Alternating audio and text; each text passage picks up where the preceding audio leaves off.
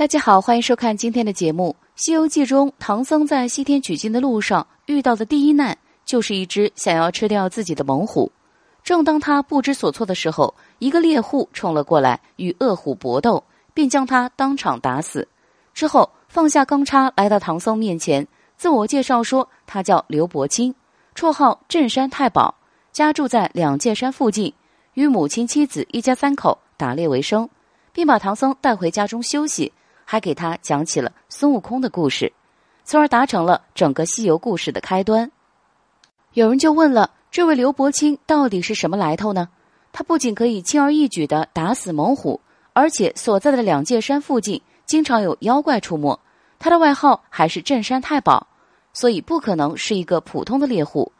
其实有两个细节可以推测出刘伯清的真实身份：一，他家中有一条细犬。而在《西游记》一书中，会豢养细犬的，也就只有二郎神和梅山六兄弟了。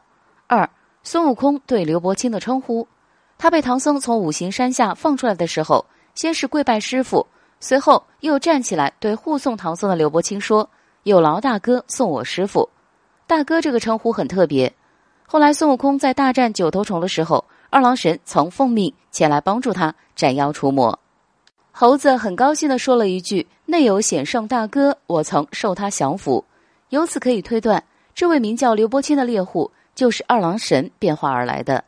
他之所以会在五行山附近照顾孙悟空五百年，还给他的头上拔草，真实目的就是为了替天庭监视妖猴的改造情况。